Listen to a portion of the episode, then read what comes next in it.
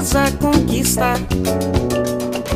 Costume de conversar com no particular. Com chavos de olhares cruzam pelos ares, coitos calorosos consumar. Queridos ouvintes, eu sou a Caísa Reis, palpiteiras de stories alheio, e tô aqui pra cobrar as merdas que você posta, porque os incomodados que me bloqueiem, porque quem perdoa é o Deus católico. Olá, meu nome é Cecília Fernandes, eu sou curadora de retweets necessários em situações de crise no Twitter e especialista em conversas pesadas, mas necessárias na mesa do almoço. E como essas conversas nunca param por aqui, vai lá no arroba oficial Cepode, curte a gente, manda aquele DM, vai no Twitter, vem de DM também, ou... Você pode nos encontrar pelo e-mail, se você é uma pessoa como eu que gosta de burocracias e linguagens difíceis e meios formais. A gente está no contato cepode.gmail.com, mas se você curte um peito aberto, um desabafo, um conselho, um pedido de conselho amoroso, você pode ir no nosso Curious Cat e fazer uma perguntinha anônima ou não anônima se você estiver logado por alguma rede social. E o nosso Curious Cat está com o endereço gravado nas redes sociais. Você vai lá no Instagram, no Twitter, o linkzinho da rede social vai te dar a opção de deixar uma pergunta carinhosa no nosso Curious Cat. E este podcast precisa de você para continuar crescendo e promovendo conversas necessárias. Por isso, mande este ou outros episódios para os seus amigos ou no grupo de família para poder criar aquele escarcel necessário. Divulgue também nas redes sociais, marca aquele arroba, sai correndo e nos ajude a crescer com essa comunidade de conversas maravilhosas. Hoje, passado já o marco nacional do Dia da Consciência Negra, porém, nesse podcast não aceitamos um dia e levamos esse papo para o mês todo. Essa efeméride do calendário escolar e feriado nacional ou ponto facultativo, dependendo da localidade e o grau de consciência sociopolítica do seu empregador. Também é o dia do assassinato de um dos primeiros a gritar que os nossos corpos não eram mercadorias. E claro, esse podcast não poderia deixar de falar daquilo que leva a gente a realmente arregaçar as mangas e agir em cima de tanta indignação. Além disso, fazendo uma contextualização sociopolítica e atual, nós estamos gravando este episódio dois dias após o assassinato brutal de João Alberto Silveira Freitas, de 40 anos, em uma das lojas do Carrefour em Porto Alegre. Além disso, nessa mesma semana aconteceram ataques racistas e ameaças de morte à primeira vereadora negra eleita em Joinville. No meio a ataques cruéis tão próximos de uma data simbólica sobre as lutas do povo preto, é necessário que a gente fale sobre as opressões que vivemos sistematicamente, mas também do papel social de alguns pilares no meio da luta antirracista racista. Por isso, hoje, nesse cenário caótico, nós vamos falar sobre antirracismo e comunicação. E como a gente, e você, provavelmente que está ouvindo isso daqui também, parou de se perguntar de quem que é a culpa e resolveu se responsabilizar pelo status quo que a gente se encontra hoje. Afinal, todas essas mortes é responsabilidade de toda uma população. E é importante a gente ressaltar aqui, antes de começar, que a gente não vai falar sobre comunicação no sentido estrito da palavra. A gente não vai isolar a conversa ao jornalismo ou às relações públicas, que são as áreas de atuação minha e da Caísa. Hoje a gente está aqui para conversar sobre a comunicação que você, querido ouvinte, pratica nas redes sociais, que as marcas praticam com seus produtos, que os veículos de comunicação exercem nos seus programas televisivos e afins.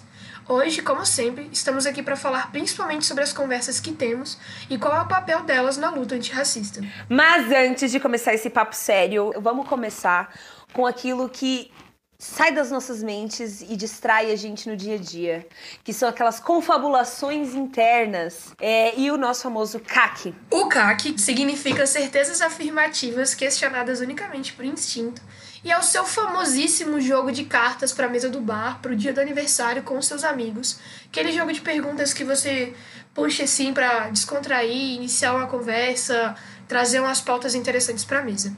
Diz aí, Caísa, qual que é o CAC de hoje? Eu quero saber, Cecília, já que essa é a nossa pauta, se você pudesse ser um personagem fictício negro por um dia, qual personagem você seria? Essa é easy porque eu fiz a pergunta e eu fiquei refletindo sobre ela. Mas no momento eu estou tipo muito ligada no Miles Morales, que é um dos Homem-Aranhas no Aranha Verso.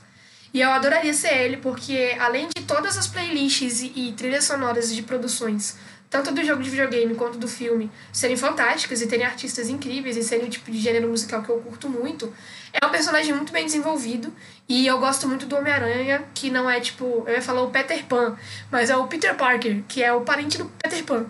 E então acho que hoje eu gostaria de ser o Miles Morales por um dia e dar um rolezinho no Harlem, no Brooklyn, com a minha teia.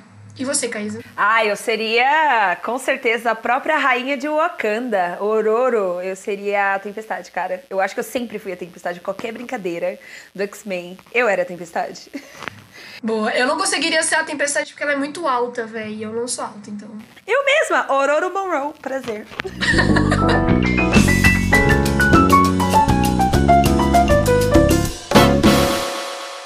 em novembro de 2020, exatos 132 anos após o despejo coletivo que foi a abolição da escravatura desse país.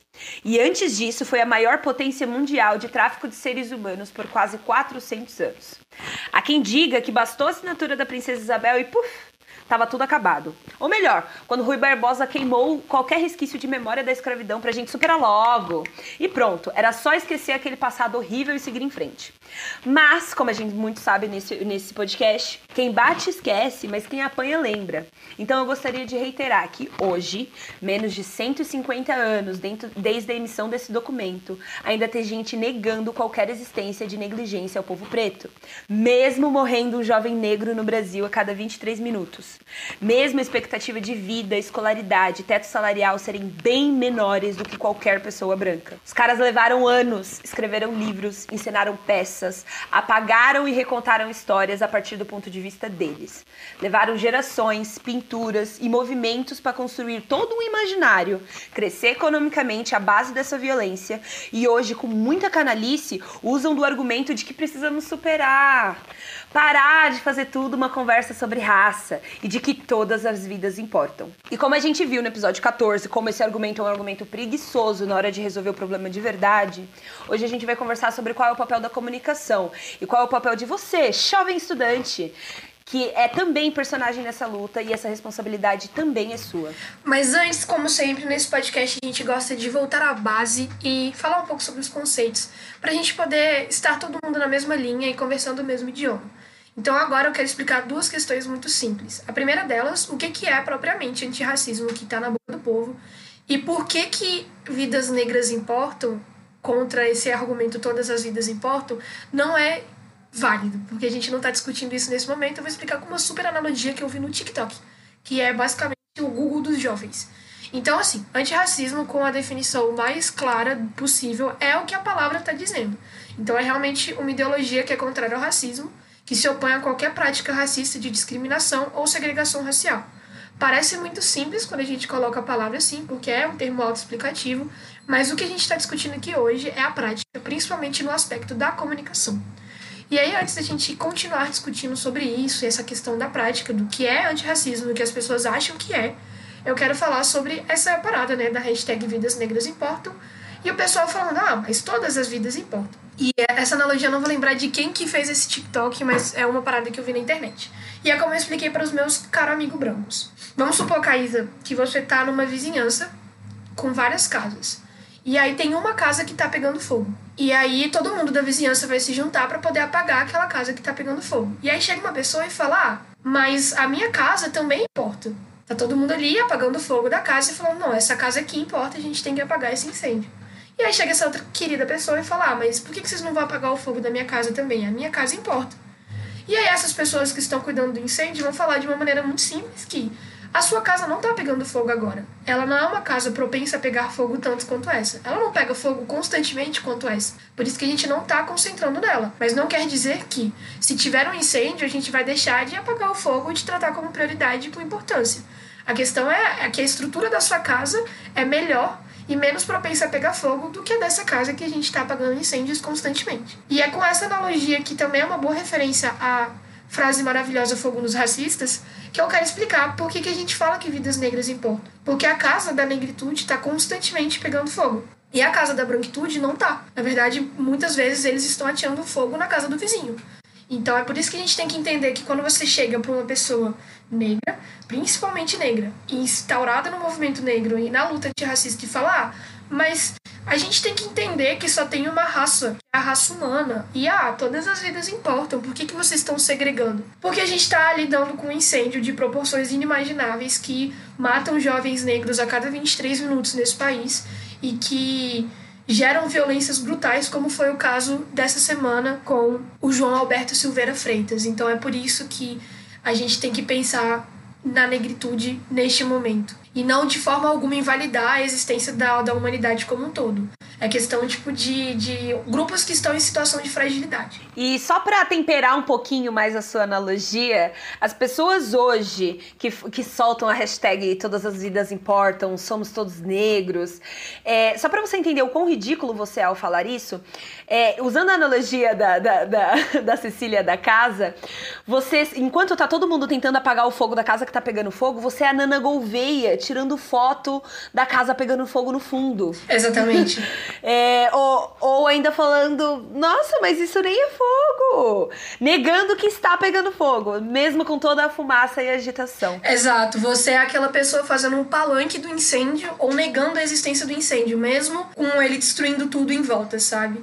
E eu acho interessante porque a gente pode puxar novamente o episódio 14, em que o Rafael fala exatamente é, sobre como esse argumento do ah, só existe uma raça, a raça humana é pobre, porque a gente está discutindo aqui a vida, não só no sentido estrito de vida, mas a vida no sentido social. Quando eu falo grupos em situações de fragilidade, não quer dizer que, tipo assim, biologicamente a negritude é incapaz ou algo do gênero.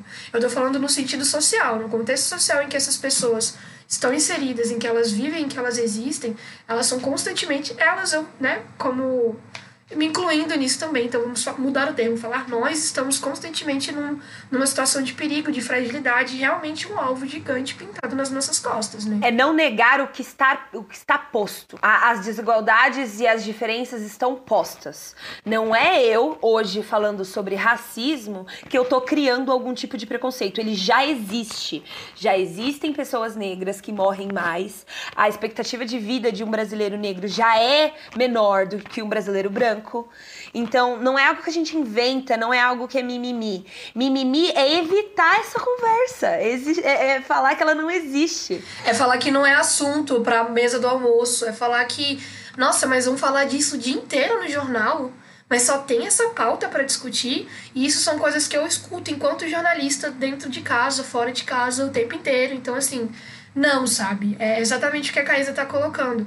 É, você entrar com esse argumento de que discutir racismo é segregacionista é um ato segregacionista da sua parte, porque você está querendo separar os assuntos que dizem respeito à vida de uma porrada de gente. A gente está falando aqui de 54% da população. Você está querendo separar isso dos assuntos que são agradáveis. E é muito o que rola é, em Enola Holmes, né? Naquela cena que o, o Clark Kent está conversando com a moça e que aí ela vai e fala que ele não se interessa por política porque não muda nada para ele, já que ele tá numa situação de privilégio, entendeu? Então você tá fazendo essa mesma coisa. Hoje, em 2020. E trazendo um pouco do que eu falei sobre a culpa no começo do episódio, muitas das conversas, quando esse é o assunto e a pessoa se sente desconfortável, ela se coloca na situação de culpa. Mas eu não tenho culpa. Eu sou branca, mas a culpa não é minha. A culpa não é minha, a culpa não é minha. E a culpa, ela gera um sentido, de acordo com o nosso Greg News aí de sexta-feira, ela traz um sentido de passado, de algo que não pode ser mudado. E quando você passa a trocar essa palavra por responsabilidade do que já está está posto, alguma ação precisa ser feita em cima disso. A escravidão, pessoas escravizadas, a economia que foi baseada nisso, a, a, a devolutiva que o Estado brasileiro deu e dá até hoje, é, são coisas que existem, não está no imaginário. Essas pessoas estão morrendo, estão estão sem escola, estão sem faculdade, estão sem acesso à cultura. Porque às vezes eu penso assim, Caísa, que parece que a galera elas não entendem o que, que significa o sistêmico no racismo sistêmico e estrutural.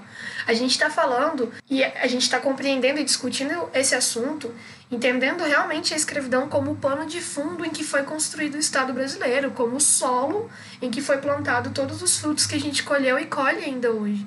Não é só um capítulo do seu livro de história que você decora para uma prova da escola. Não é só um item que você trata no dia 20 de novembro durante 24 horas e esquece. Não, a gente está falando realmente de uma estrutura que foi construída a partir disso e não só explorou culturalmente, como financeiramente. A gente vive hoje num país em que de 13,5 milhões de pessoas vivendo na extrema pobreza, 75% dessa parcela são pretos e pardos, de acordo com as informações do IBGE de 2019. Então, assim, a gente está falando de uma situação calamitosa, tipo, uma situação social endêmica quase. E eu acho que a gente tem que entender aqui também, para a gente entrar no, nas nossas polêmicas do dia de hoje, que falar sobre antirracismo não é unicamente um posicionamento político.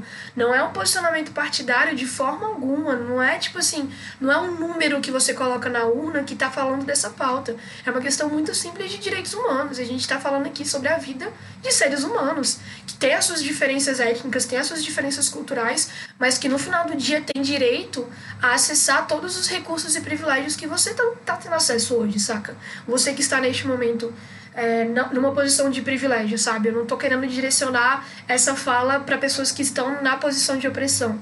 Eu acho que quando a gente fala sobre antirracismo, a gente está falando muito mais com a branquitude do que com a negritude, porque quanto negros, a nossa opção desde o começo da nossa vida é ser antirracista.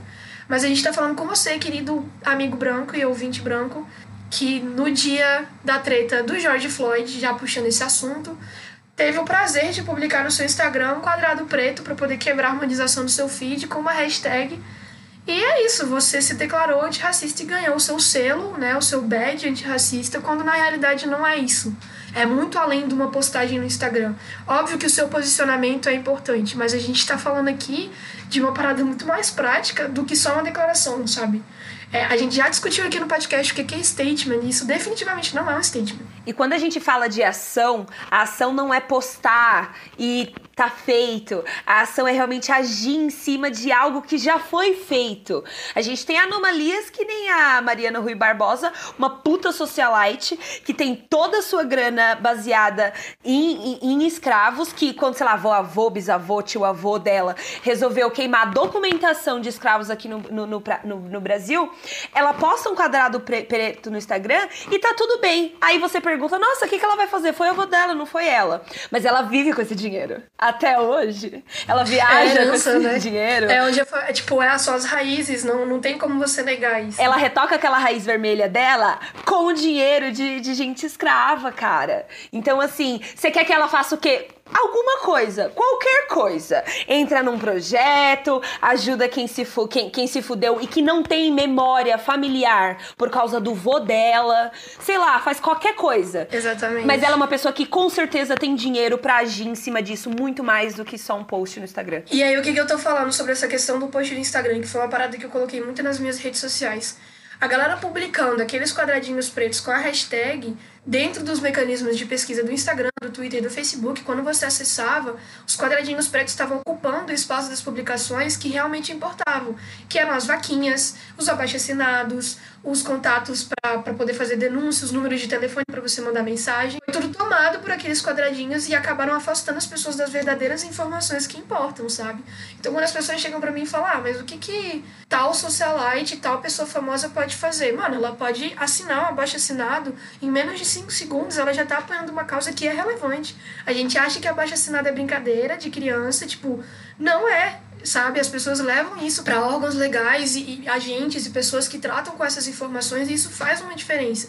Então, quando você tá postando um quadradinho preto para poder ser cool, porque às vezes são pessoas que não fazem a mínima ideia, nunca fizeram uma leitura crítica da sociedade, nunca fizeram uma autocrítica da própria linguagem que utilizam, do meio social que frequentam, dos hábitos que eles têm que estão reforçando essas atitudes, você não tá ajudando, cara você não tá ajudando, sabe? Não é, não é novamente sobre o que a gente fala, não é sobre você ser cool e você ser legal e você ser aliado num dia, além do dia 20 de novembro, sabe? É a mesma coisa. É, ontem tem, eu, eu vi essa brincadeira na internet e eu me diverti muito. O pessoal falando que não é o dia da consciência negra, é o dia da paciência negra. Porque são 24 horas de pessoas postando stories bonitinhos, com artes cor-de-rosa azul bebê e vários tons de marrom. Várias pessoas postando hashtag no Twitter. E depois dessas 24 horas elas continuam do mesmo jeito, sabe? Elas continuam fazendo piada racista, elas continuam rindo de coisas que não são engraçadas, elas continuam não apoiando pequenos negócios de pessoas negras ou apoiando produtores de conteúdos negros. E no final você não fez nada, saca? Você só. Ou continua na violência que elas não acham que é violência. Porque nunca foi atingido nunca atingiu elas. Então não é uma violência, é uma brincadeira, é uma piada. E eu acho que o nosso papel de comunicador entra quando a gente muda os adjetivos que a gente coloca na reportagem, o ponto de vista da onde uma história é contada. Tem um TED Talk, não lembro muito bem também, assim como todo millennial tira todas as informações da internet. é, tem um TED Talk que fala que, é, que explica como a gente pode acabar com racismo, uma manchete de cada vez. E aí você tem exemplos, é, é, um, é um pesquisador que tem exemplos de várias manchetes durante anos, onde você vê pessoa branca ligou para pessoa negra que estava esperando no, dentro do restaurante. Pessoa branca ali, as Karens da vida, os Karens da vida, que ligam por pessoas negras estarem paradas, fazendo nada. Quando a gente começa a pensar, tipo, pessoa branca perturba a pessoa que estava esperando outra. Quando a gente muda a perspectiva de quem tá contando a história, a gente muda um pouquinho a história também, a gente ajuda a acabar com esse racismo. Quando a, a aquela emissora que veio pro Brasil, que é internacionalmente famosíssima, mas que veio pro Brasil com um discurso bolsonarista. Que foi eleita a, a emissora mais imparcial do Brasil recentemente. A gente tá aqui Por ela mesma. Por ela mesma. E evitar processos. Exatamente, que fez uma divulgação dessa informação no próprio veículo autopromoção, egotrip fudida. Mas, continua. Quando eles foram relatar é, os acontecimentos do George Floyd, era uma explosão de revolta imensa. A gente tá aqui dois, três dias depois de um cara ter sido espancado até a morte, espancado até a morte. Ou seja, independente do que ele tenha feito lá dentro, é, porque tem gente que tá falando, ai, mas ele foi violento lá dentro com uma mulher, não, não, não. Se fosse um homem branco metendo um tapa numa mulher lá dentro, ele teria sido somente retirado. Então, assim, ser retirado e ser espancado até a morte realmente não caracteriza é, é, é uma revolta em alguém. E aí, quando a televisão chega nesse local e você vê as pessoas revoltadas, as pessoas é que são vândalas. É as pessoas que estão causando caos. Ah, o, o, o, que, a, o que causou a revolta das pessoas antes disso é completamente apagado. É, é uma crítica que eu vi muito no Twitter, no Black Twitter, no Twitter preto, da galera falando, tipo, que vandalismo é você espancar uma pessoa até a morte, é você asfixiar uma pessoa com seu joelho, porque você é um policial nos Estados Unidos e isso é ok. É você matar uma menina de 8 anos dentro da casa dela, ou um menino de 14 anos dentro da casa dele, com tiros nas costas. É você matar um jovem que estava indo para a escola porque você achou que o guarda-chuva na mão dele era um fuzil. Então, assim, a gente precisa começar a realmente redefinir os nossos parâmetros de vandalismo e de violência. Se até a Monja Coen tá falando pra gente ir pra rua, quem sou eu para desrespeitar, né, não, Caísa? Exatamente. Uma monja. Que é dar Exatamente. Um Exatamente. E nessa discussão sobre como a gente pode combater o racismo uma manchete por vez, essa questão é muito discutida dentro da faculdade de jornalismo, pelo menos nos grupos em que eu estou inserida, desde que eu estou no primeiro período. Então, como jornalista em informação, eu tenho que ter consciência de que a expressão que é usada para referir a um crime ou a um criminoso ou a um suspeito muda de acordo com a tonalidade da pele dela. Então você é um jovem estudante, mesmo quando você é apreendido com 130 quilos de cocaína, uma pistola 9mm junto com você, mas você é um traficante que vai ser sentenciado rapidamente quando você é encontrado com 9 gramas de maconha. Então, assim, o tratamento que a gente tem com essas pessoas é muito diferente. Os privilégios que elas têm estende além do espaço que ela ocupa no status quo, além da classe social que ela tá e dos privilégios que ela tem por conta dessa classe social, e chegam a questões muito básicas, sabe? E dentro do jornalismo, a gente tem essa questão é, que eu acho importante a gente explicar para as pessoas. O jornalismo não pode sentenciar ninguém. Você nunca pode falar que a pessoa é culpada por um crime, porque ainda está sendo tramitado o caso dela. Então, o jornalismo nenhum tem direito a determinar o veredito de uma situação.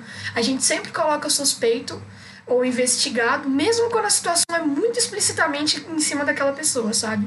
Por isso que, por exemplo, no caso do cara com a Naja em Brasília, que todo mundo, tipo, as informações da própria notícia apresentavam que ele era o culpado, ainda assim que ser colocado nas manchetes que ele era suspeito, porque não é o papel do jornalismo, uma questão ética, de dar o veredito. Então, quando você vê jornais mais imparciais do Brasil, colocando vândalo, colocando traficante, colocando culpado na manchete ou na chamada. Nas escolhas de, de palavras que eles fazem, então se atentem bem aqui. Exatamente. A gente tá falando de escolha de palavras. Quando a gente tá falando sobre uma questão colocar... muito básica da comunicação. A gente tá falando de uma questão muito básica, que é a construção das frases que você utiliza. Então, o linguajar que os veículos de comunicação utilizam, muitas vezes, principalmente hoje, na era da internet, da comunicação digital, são um puta de um clickbait muito desonesto desonesto, muito mal feito, porque eles colocam aquela informação chocante para a pessoa entrar no site delas e aí aí na, no começo da notícia eles já desmentem o título, que é ridículo. E além disso, reforçam esse tipo de padrão de comportamento, sabe?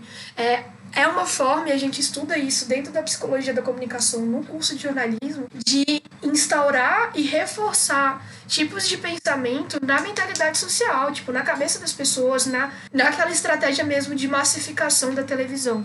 E aí eu vou puxar para outra crítica, porque eu já tô aqui muito jornalista para poder passar para você, Caísa, que é o tanto que é errado os veículos de comunicação passarem os vídeos dos assassinatos tipo, das, das execuções, sabe? Então, na época, quando foi com o George Floyd, era aquele mesmo vídeo da execução dele, tipo, várias e várias vezes, sabe? E hoje, hoje, né, nessa semana, com o caso do João, foi a mesma coisa. Era aquele mesmo vídeo que você viu sangue escorrendo, você vê a pessoa gritando repetidamente, sabe? Não tem necessidade disso. É, além de ser extremamente gráfico, é, o que é muito perigoso pro psicológico de pessoas negras, porque aquilo ele pode estar engatilhando reações nelas, é, para que, que as pessoas têm que ver o sangue escorrendo e a pessoa morrendo asfixiada? Qual e é aí eu tenho uma resposta para você, Cecília. Essa semana ouvindo a Band News com o Reinaldo Azevedo e aí quem quiser jogar julgue. Cara, se existir, se a cada 23 minutos um negro morre no Brasil e você tem o vice-presidente falando que não tem racismo no Brasil, essas imagens, amiga, essas imagens estão tão dolorosas, elas precisam ser vistas por algumas pessoas que negam que tem que existir, sabe? Eu concordo com você que não é para todo estômago, não é para toda situação mas eu acho que serve. Sabe aquele, aquele a terceira temporada de Handmaid's Tale, onde todo mundo reclamou que era muito violento e o diretor falou assim, mas é para causar desconforto? Não, eu entendo. Tipo assim, num, num, nível de, de estratégia de comunicação, é, é sempre essa mesma parada. tipo, se você. É que, é que tem aquela linha tênue, né? Sim, exatamente. É a questão da linha tênue. Porque se você não mostra, as pessoas não acham que acontece. Se elas não veem o sangue escorrendo, se elas não veem a o conflito, tudo bem, mas eu penso no nível de ética e de humanidade mesmo, sabe? Imagina você ser, tipo, familiar. Tem o lado exploratório. E toda vez que você liga a TV, você tem que rever aquela mesma cena, sabe? Sem contar que muitos jornais, muitos jornais, que eu odeio chamar de jornais porque é uma parada muito violenta, eles compartilham esses vídeos antes mesmo da família saber que aconteceu, sabe? Então é realmente a gente tá ligado ali no limite entre o excesso e o necessário, sabe? Exato, exato.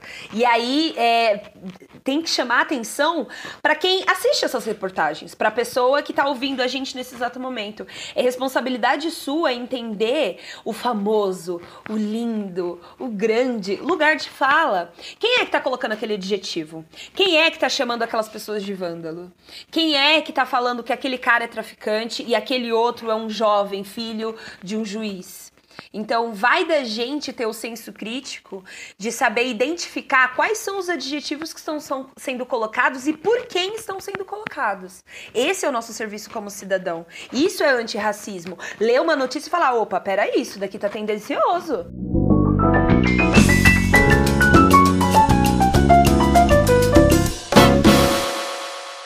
De acordo com uma pesquisa da OECD, Organização para a Cooperação e Desenvolvimento Econômico, a redução da desigualdade de renda impulsiona o crescimento econômico de um lugar.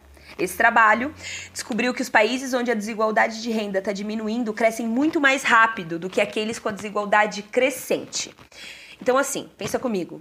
Se existe evidência científica que diminuir o nível de desigualdade entre as classes sociais traz retornos positivos para os países, por que, que você acha que a gente falha tanto aqui no Brasil em diminuir as diferenças das populações? Lembra que a população pobre no Brasil, em sua maioria, também é uma população negra.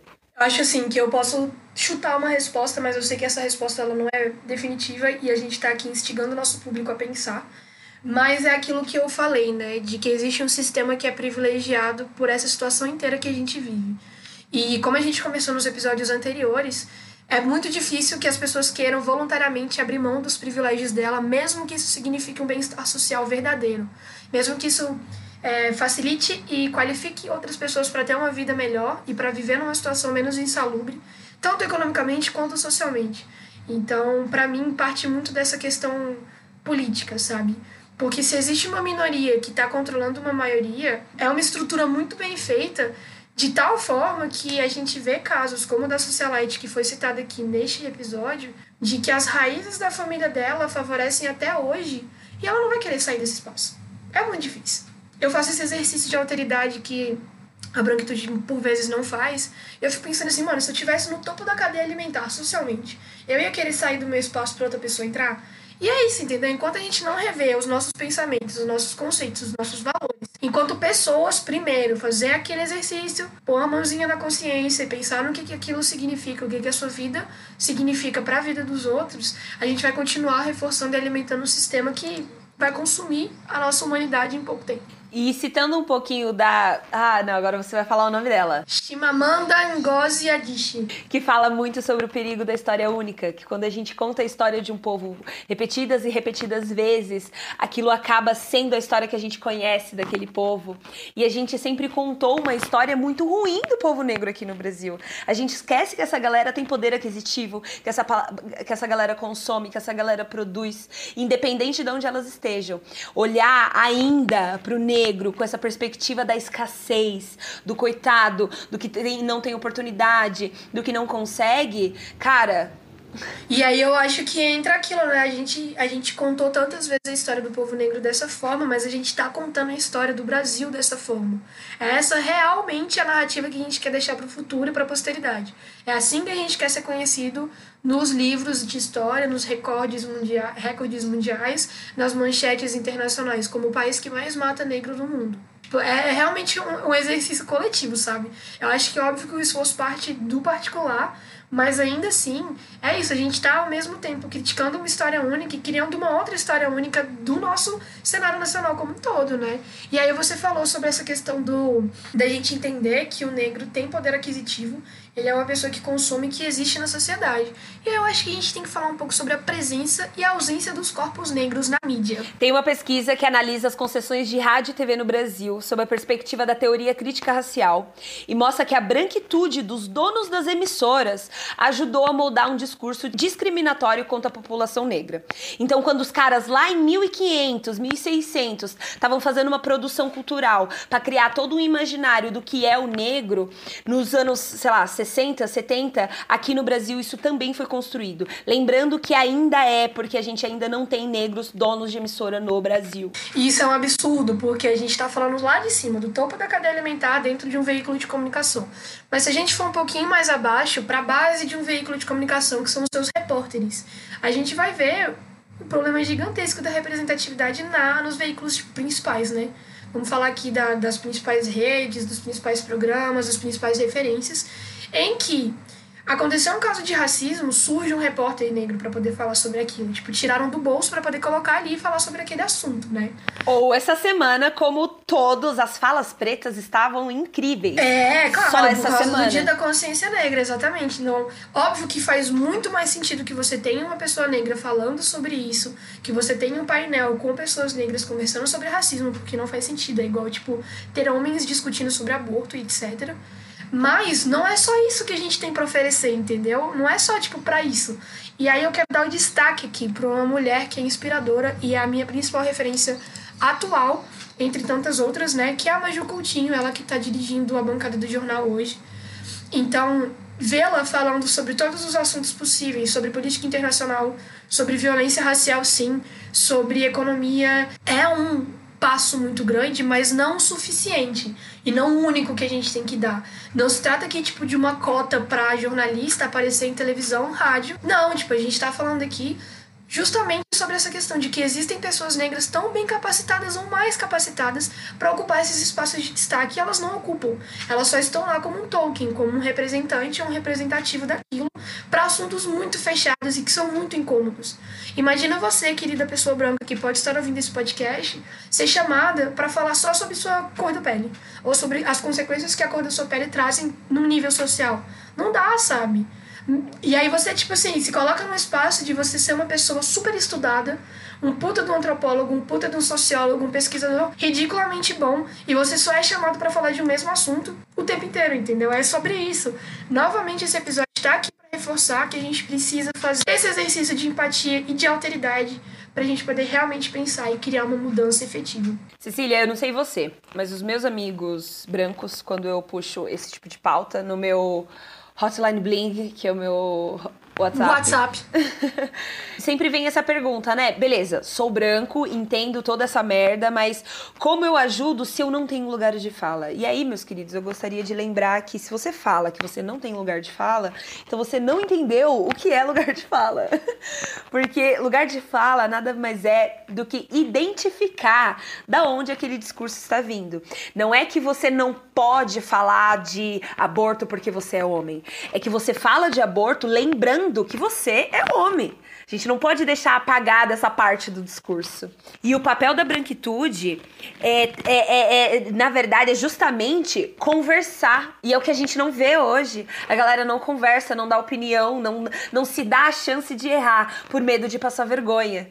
Né? Enquanto o racismo de verdade não, não, tem essa de medo de passar vergonha, ele existe e ponto. Então, galera, parou com esse negócio de não, não vou falar, putz, tô com medo. Você, esse, no, no momento que a gente tá hoje, vou lembrar aqui da, da fala do Preto Zezé, presidente global da CUFA, no Roda Viva dessa semana, onde ele fala é, que agora não vai embora mais. Você já tem é, uma maioria é, de vereadores negros sendo eleitos, você já tem prefeitas mulheres, você tem vereadores trans. Essa galera não vai embora a gente conseguiu, hoje, tantos anos depois, quase menos de 200 anos depois, assumir certos, certas posições de poder e a gente não vai embora. Então, esse momento é um momento de se ouvir ouvir os discursos que estão sendo gritados lá de dentro da favela, ouvir os discursos que estão sendo gritados de mulheres negras. Então, eu acho que hoje o papel do branco, hoje, né, não sei até quando, que a gente vive num tempo muito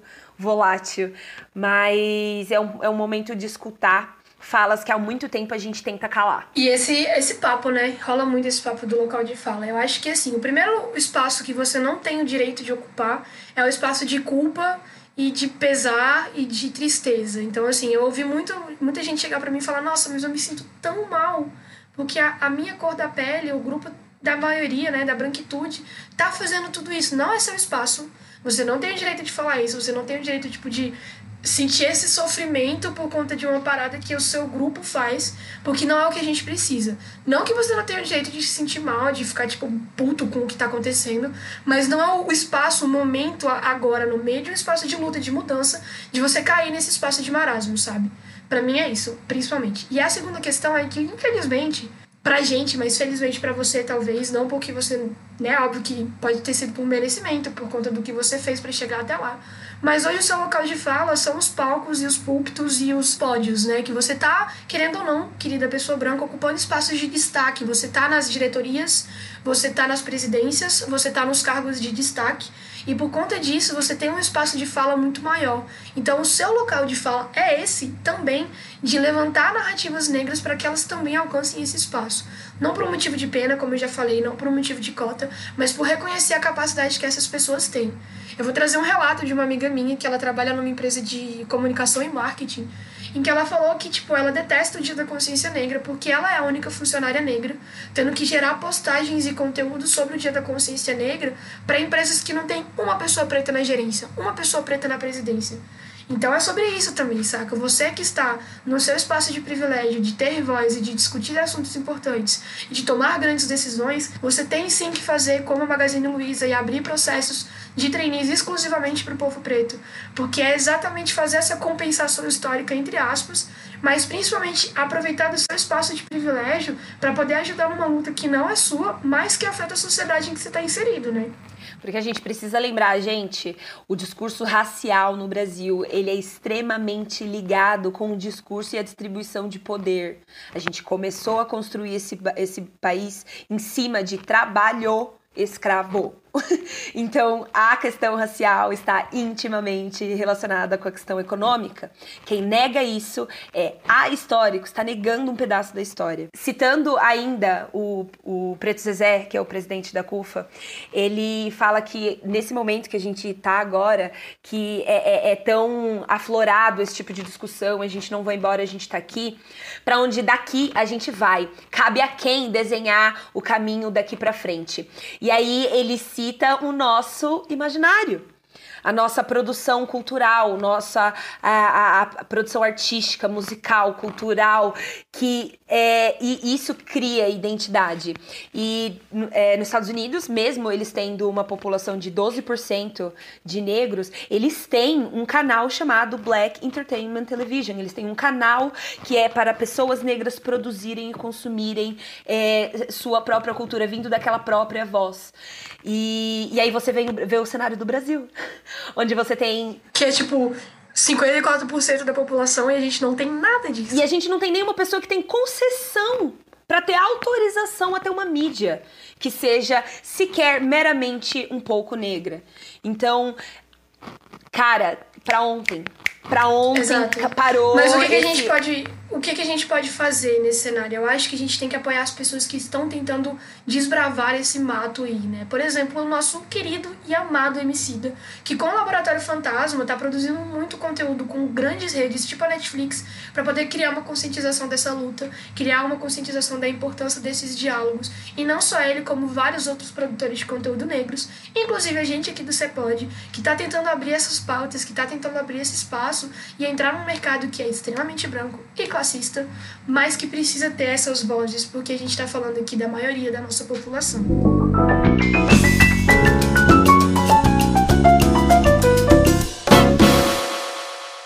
E pra gente encerrar essa conversa e partir para as nossas indicações e pro fechamento dessa conversa, que foi um grande desabafo, eu me sinto leve, meu peito está aberto aqui, as feridas estão sendo curadas agora que eu dei nome a elas. Vamos fazer uma lista rapidinha aqui do que, que você pode fazer para apoiar a luta antirracista enquanto pessoa branca, enquanto pessoa negra, enquanto comunicador, enquanto não comunicador, enquanto marca ou influenciador na rede social. A primeira para mim é que você tem que seguir conteúdos, referências, pessoas que são negras e que estão produzindo conteúdo relevante. Eu vou indicar aqui a minha principal referência do momento no esporte, que é o Lewis Hamilton. Ele é uma pessoa que está, além de, de estar arrancando todos os prêmios da Fórmula 1 nesse ano, ele está militando muito bem em cima da pauta da negritude, não só nos Estados Unidos, como no mundo inteiro, trazendo pautas de outros continentes, de outros países.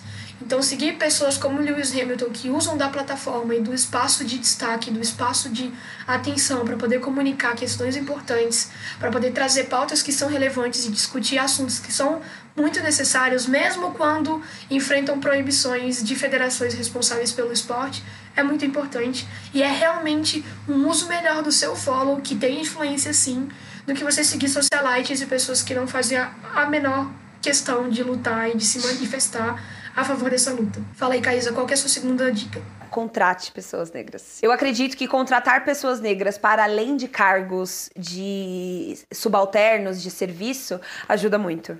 Eu tenho amigos hoje na posição em cargos que têm estagiários e assistentes, e eu sempre falo para eles: contratem pessoas negras. Elas estão porque chega num nível da hierarquia social em que elas começam a desaparecer. A gente tem que parar de normalizar a ausência dos corpos negros. Eles não estão por ali. Por que, que eles não estão por ali? Se pergunte também. A minha terceira dica seria apoie pessoas pretas, porque assim, é, existe muita gente boa e muita gente foda encarando de frente esse mundão difícil, desbravando essa mata sozinho, e eles todo apoio é importante. Eu falo isso como uma podcaster negra, colocando um podcast no mundo por conta própria, tipo, eu e a Caís aqui fazendo 70% do trabalho. É, que essa questão do apoio é muito importante. Então, apoie nas redes sociais, apoie nas plataformas que elas produzem, vai atrás de youtuber negro, vai atrás de produtor de conteúdo no Instagram negro. Tem muita gente boa, muito conteúdo bom. E aqui eu tô falando de um apoio sincero, apoiar só por apoiar e falar que você tá, tipo, ajudando na causa. É realmente consumir aquele conteúdo, compartilhar, curtir, interagir, porque é isso que faz com que essas pessoas consigam crescer. Dê o ombrinho amigo para uma pessoa negra. Isso eu acredito muito, porque a gente fala de saúde mental, saúde mental, mas a gente esquece que a gente tem pessoas negras que sofrem opressões desde criança. E nunca tiveram nenhum tipo de assistência. Então, a solitude de quem é negro no Brasil é algo que, na moral, merece um abraço amigo de vez em quando. Então, assim, abrace seus amigos negros que saem todo dia para matar um leão por dia. Apoiem políticas públicas que gerem segurança para além das, do armamento policial. Segurança em lazer, que ocupem, coloquem as crianças o dia inteiro na escola, é, ajudem mães que, que eduquem mães que não têm escolaridade. Então, votem nesse tipo de candidato. Perfeito. Eu acho que seguindo essa questão da política, apoie políticas afirmativas, políticas públicas não seja você uma pessoa escrota falando que cota é esmola. Pelo amor de Deus, leia um livro, leia artigos sobre isso e apoie esse tipo de política no seu espaço, não só na sua universidade, mas no seu espaço de trabalho, no seu espaço de convivência, na sua igreja, no seu centro, em qualquer lugar que você frequente. Faça o exercício no pescoço, olha para o lado. Você é a única pessoa negra naquele espaço, ou você não vê nenhuma pessoa negra espaço. A única pessoa negra naquele espaço é uma pessoa que está tipo, trabalhando com a parte de manutenção do, do prédio ou, ou limpeza.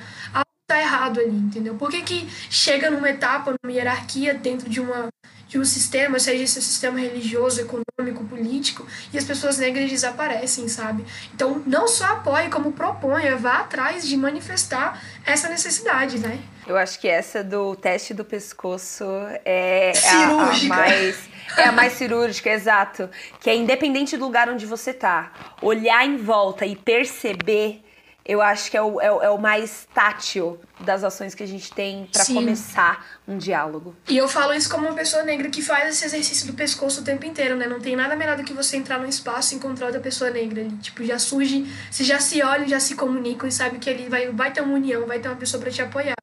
Então é muito ruim quando a gente olha no espaço e não se encontra, gente. Pelo amor de Deus, entendeu? Vamos parar. Teste do pescoço. Vamos parar de ter essa ideia de ter um, um pretinho de estimação na equipe do marketing, porque isso não funciona. Não adianta você sobrecarregar essa pessoa no dia 20 de novembro, se no resto do ano ela não existe, entendeu? E a minha última dica pra gente poder puxar então, para encerramento é consuma cultura pop negra, arte negra, música preta rap, hip hop, qualquer referência que for. Vai assistir um filme de um diretor negro, Spike Lee tem uma porrada de filme muito bom. Vai ler um... Inclusive sobre o Brasil. Exato, vai ler um livro de autores pretos, tipo a Lélia Gonzalez, tipo a Djamila Ribeiro, qualquer autor, para você poder se para você poder crescer o seu repertório e você poder ter acesso a um outro tipo de produção intelectual, sabe? E é pensando nisso que eu quero saber, Caís, o que, que você pode me indicar? Essa semana os conteúdos em relação à consciência negra pipocaram na internet. E um dos conteúdos que mais me chamaram a atenção, que eu ainda tô terminando de assistir, depois que a gente terminar aqui, eu vou terminar de ver esse vídeo. O Silvio de Almeida finalmente cedeu à pressão social e resolveu abrir um canal no YouTube.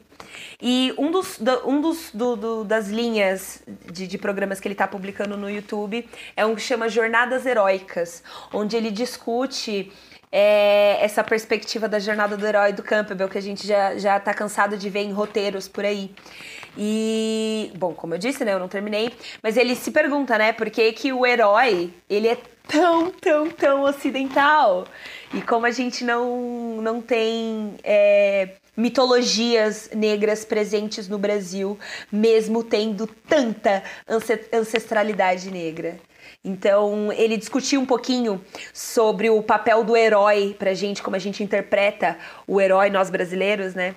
É, é, é muito gostoso de ver. Então fica aí a dica, canal do YouTube Silvio de Almeida, Jornadas Heróicas. E você, Cecília, o que, que você pode me indicar? Hoje eu vou indicar uma parada bem básica, um livro que você pode ler, tipo, numa sentada, assim. É muito easy de ler e é muito necessário, que é o Pequeno Manual Antirracista, da Djamila Ribeiro.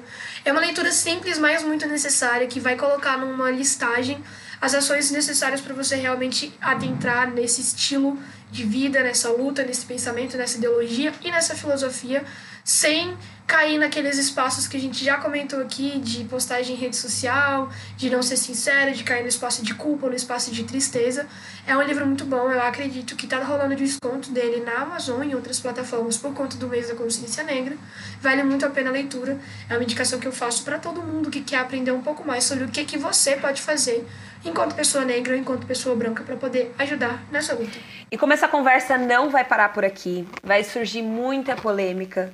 Hoje, amanhã, ano que vem, em todos os feriados que relacionem isso. Essa discussão veio para ficar. Mas se você, claro, é nosso amigo e gosta de conversar com a gente, vai lá no arroba oficial pode no Twitter e no Instagram para mandar palpites e conversas. Mas se você gosta de confabular no seu íntimo, não gosta de revelar muitas coisas, para onde a gente vai, Cecília? Você vai no contato e se você curte uma anonimidade, um escondido é mais gostoso, você vai no Curious Cat. O link está na descrição das nossas duas redes sociais. E lembrando, Caísa, que se você quer ver conversas como essa acontecendo na sua rede social favorita, na sua plataforma, no seu agregador de escolha, apoie o Cepode divulgando com amigos, familiares e pessoas que possam ouvir. Até semana que vem!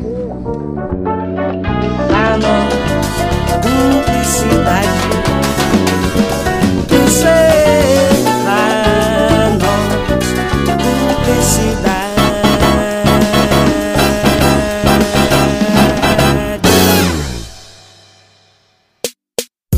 podcast é produzido e editado pela Elis Studios.